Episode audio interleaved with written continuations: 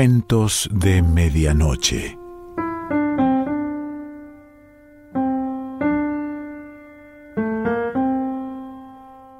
El cuento de hoy se titula Anita y pertenece a Juan José Hernández.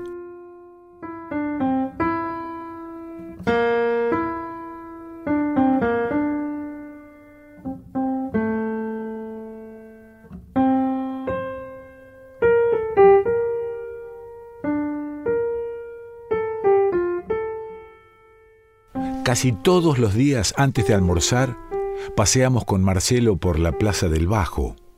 De allí salen los ómnibus que van a la campaña.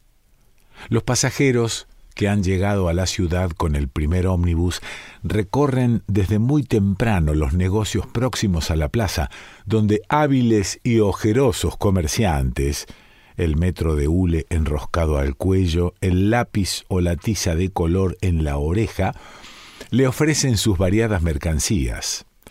Apoyados en la puerta de sus tiendas, un cartel en lo alto anuncia la sorprendente liquidación. Los vendedores declaman una lista de fugaces artículos rebajados de precio. Imposible evitar su exaltación sincera, sus gestos, su bigote, los clientes son arrastrados entre mimos y halagos al interior del negocio. Por último, se detienen frente a la desdeñosa patrona que juega con sus pulseras de oro detrás de la caja registradora y acaban por entregarle los manoseados billetes. Pero también la Plaza del Bajo es el lugar preferido por los vendedores ambulantes que aparecen con sus monos sabios, sus víboras amaestradas, sus loros adivinos vociferan entre una multitud de hombres y mujeres que aguardan atónitos la demostración del prodigio. De pronto, sin darse cuenta, han comprado la virome dorada o la pipa sacacorchos, y antes de que la víbora baile, el loro vaticine o el mono toque la guitarra. En uno de nuestros paseos por la plaza descubrimos al hombre del turbante. Era moreno y delicado, con ojos de expresión melancólica. Sus dedos sostenían unas bolsitas de papel azul. Apenas se oía su voz aguda y entrecortada como de rata. Tuvimos que acercarnos para saber qué decía. Pensé que era un vendedor poco diestro. Necesitaba algo más llamativo que un simple turbante para anunciar su mercadería. Con excepción de Marcelo, yo y dos o tres chicos lustrabotas que estaban sentados en el suelo comiendo laponias, nadie hacía caso del hombre del turbante ni de las bolsitas azules que mostraba. Con los débiles sonidos que salían de su boca pudimos componer las siguientes frases. Hierbas de Oriente, curan toda clase de enfermedades, se toman con la comida, por un peso, un solo peso moneda nacional. Repitió varias veces las frases equivocándose en el orden. Parecía no tener mucho interés en la venta porque enseguida se fatigó y comenzó a guardar las bolsitas en una valija adornada con signos cabalísticos. Nos dio tanta pena el hombre del turbante con su aire de palúdico y su mirada entre afiebrada y piadosa, que Marcelo y yo decidimos juntar las monedas que teníamos y comprarle dos bolsitas azules. De paso, le aconsejaríamos algo más eficaz para anunciar su mercadería, por ejemplo, atravesarse la lengua con una aguja, hipnotizar a un gallo, tragarse un hisopo encendido en nafta, el hombre sonrió al escuchar nuestras sugerencias. Antes, en los buenos tiempos, nos dijo, vendía cientos de bolsitas, pero el negocio era un fracaso desde que el inspector le había prohibido trabajar con ella.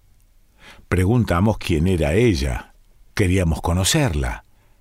Estaba ahí, en la valija, agregó, y se llamaba Anita, la querida Anita. Nos miramos con recelo pensando que el pobre estaba loco.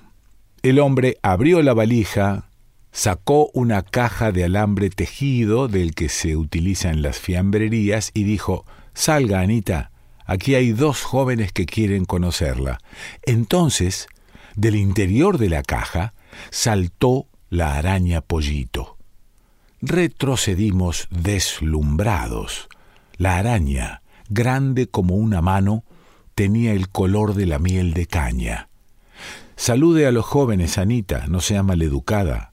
La araña, posada en el hombro del vendedor de hierbas orientales, levantó dócilmente una patita peluda. Luego, por voluntad propia, trepó al turbante donde se escondió. Intentamos sonreír. Marcelo, con su manía de coleccionar animales, tiene mariposas y un cien pies disecado sobre su escritorio, le preguntó cuánto quería por Anita. Se la compraba en el acto. Yo adivinaba su pensamiento. La quería para ahogarla en un frasco de formol.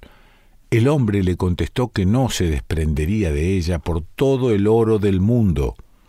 Usted puede conseguir otra, dijo Marcelo, no como Anita. Le doy quince pesos. No. Treinta. Pensé, qué farsante, ¿de dónde los va a sacar? No. Cincuenta, insistió Marcelo con descaro. El hombre del turbante vaciló. Luego pidió que le enseñara el dinero. Marcelo no lo tenía, por supuesto. Si espera media hora se los traeré. No, dijo el hombre y guardó la araña. Marcelo quedó decepcionado. Íbamos a cruzar la plaza para tomar el tranvía cuando el hombre nos llamó. Está bien, dijo. Se la dejo por ese anillo y señaló mi mano derecha. Le di mi anillo, un anillo de oro con iniciales, regalo de mi abuela. Pero se la vendo sin el estuche, aclaró. Aceptamos y fuimos hasta un almacén donde nos dieron una caja de galletas vacía. Allí metimos a la araña. Marcelo estaba radiante de felicidad. Yo le previne que de ninguna manera aceptaría que Anita formara parte de su colección, que la quería viva. Pero Anita será de los dos, ¿no? Sí, sí, de los dos. Antes de marcharse, el hombre del turbante nos dijo que la araña era muy cariñosa e inofensiva, que se le partía el alma de tristeza al abandonarla, que no olvidáramos darle su ración de moscas ni su platito de agua limpia. Cuando volvimos a casa mi abuela por suerte había salido. Entramos en mi cuarto, Marcelo, que también es artista, dibujó sobre la caja de galletas, antes hicimos unos agujeros en el cartón para que Anita no se asfixiara, una calavera. No porque la araña significara un peligro como el polvo de estricnina, tan parecido al talco pero que tiene la virtud de inmovilizar a los gatos en lo alto de las cornisas de donde se desploman al patio, y es divertido mirar sus ojos vidriosos, dilatados por el veneno. Anita era inofensiva. Así nos aseguró el hombre del turbante que conocimos en la Plaza del Bajo hace un mes. La calavera de la tapa, pintada con tinta china, la dibujó Marcelo con un propósito meramente decorativo. Al poco tiempo, descubrimos que el hombre del turbante era un impostor. La cariñosa Anita resultó una araña malhumorada que se negaba a saludar y permanecía encogida en el fondo de la caja. La verdad es que habríamos muerto de susto si se le hubiera ocurrido repetir el salto espectacular del primer día. Cuando golpeábamos un lado de la caja, Anita despertaba. Tomados de la mano, la de Marcelo helada, sentíamos el vértigo de observar su cuerpo peludo, sus ojitos brillantes, sus patas complicadas. A veces, para sorprendernos, Anita movía rítmicamente las ocho patas. Por nosotros corría un ligero estremecimiento, nos abrazábamos nerviosos, dábamos saltos alrededor de la caja. A Marcelo una siesta mientras estábamos encerrados en mi cuarto fumando los cigarrillos de mi abuela, se le ocurrió aquella atrevida idea. Tiramos a cara o cruz. Perdió él. Al principio estaba dispuesto, además le correspondía, él había inventado el juego, pero luego desistió. Le dije que era un miedoso. Para humillarlo, me acosté en la cama y le pedí que me volcara la caja destapada. Marcelo dijo que así no era gracia, que antes me quitara la camisa. Me quité la camisa y esperé. Anita, como una mano de felpa, cayó sobre mi pecho. Se me paró el corazón. Marcelo salió corriendo del cuarto. Yo me apresuré a guardar la araña pollito que había subido por el respaldar de la cama y estaba inmóvil junto a la llave de la luz. Sé que fui injusto con Marcelo después de aquel incidente. Para mortificarlo, paseaba por la vereda con el ruso Natalio, que le había ganado la última carrera de ciclismo. Un día me llamó por teléfono. Simulé la voz de mi abuela y le dije que andaba en el techo arreglando la antena de la radio. Debió advertir el engaño porque no volvió a llamar. Marcelo andaba triste y aburrido.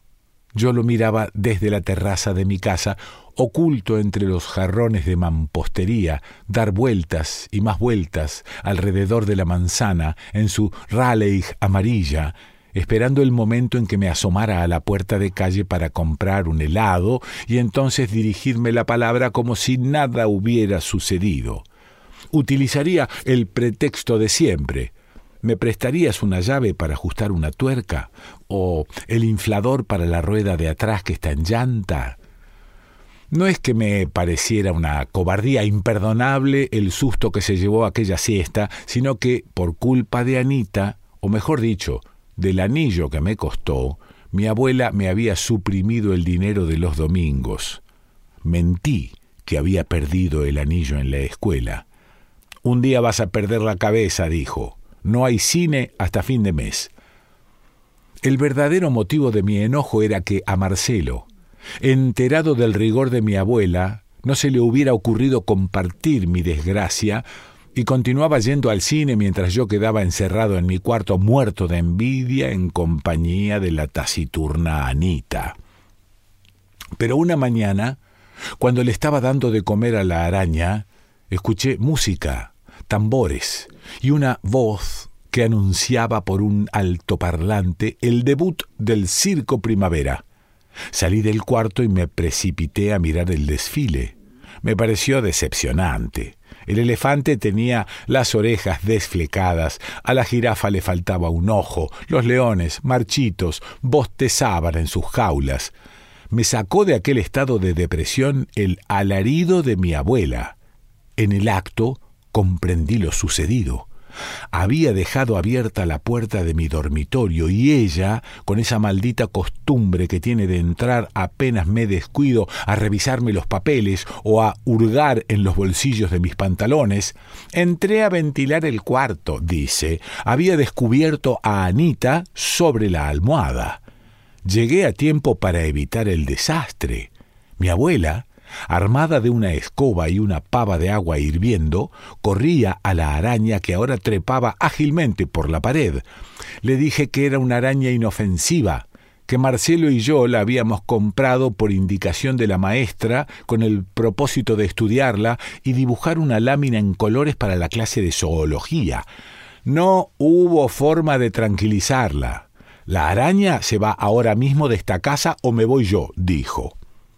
Ese día reanudé mi amistad con Marcelo. Él tiene un altillo donde nadie sube. Era el lugar más seguro para Anita. Anoche fui a casa de Marcelo para visitar a Anita. Había pasado una semana sin verla y la extrañaba. Marcelo, sentado en un sillón de mimbre de la galería, hojeaba unas revistas. Subimos al altillo. El foco de luz que Marcelo pintó de rojo con el esmalte para las uñas de su tía parpadeaba de vez en cuando. Es la instalación que está vieja, dijo, y se acostó en la cama. Saqué la caja de galletas donde estaba Anita, encima del ropero, me quité la camisa y me acosté a su lado. Marcelo dijo que tenía vergüenza de lo que sucedió aquella siesta. No es nada. Yo también tuve miedo. Repitamos el juego. ¿Para qué? Sí, tiremos una moneda. Volvió a perder. Me di cuenta de que estaba pálido. No importa, le dije, jugaremos otro día. No, no, ahora mismo. ¿No vas a resistir? Sí, sí, vamos. Te permito cerrar los ojos. Bueno, dale. Destapé la caja de galletas y arrojé la araña sobre su pecho. Marcelo apretó los labios, se quedó inmóvil. Anita se deslizaba suavemente hacia su ombligo. Miré a Marcelo, no abría los ojos y un hilo de saliva brillante comenzaba a bajarle de la boca. Marcelo, le dije, abrí los ojos y dejate de bromas, mirá lo que hago con Anita. Alcé la araña y me la puse en la cabeza. Mirá, Marcelo, no es nada, es inofensiva, vamos, a abrir los ojos. Tomé un vaso con agua que había sobre la mesa y se lo derramé en la cara. Después le di algunas palmadas en las mejillas. Al fin abrió los ojos. ¿Y Anita? preguntó. Yo tenía flojas las piernas, me temblaban las manos. Basta de Anita, le dije.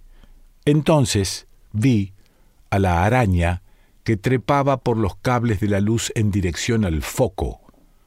Hubo una pequeña explosión, unas chispas azules, y el cuarto quedó a oscuras. Encendimos un fósforo. Marcelo se echó a reír como un loco. No había manera de hacerlo callar. Súbitamente me abrazó, llorando. Anita estaba muerta al lado de la cama. Juan José Hernández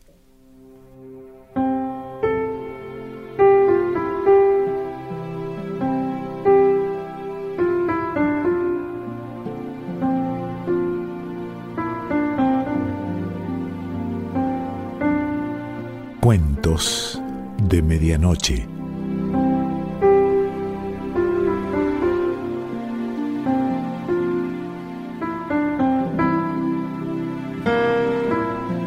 Selección Pancho Mondino.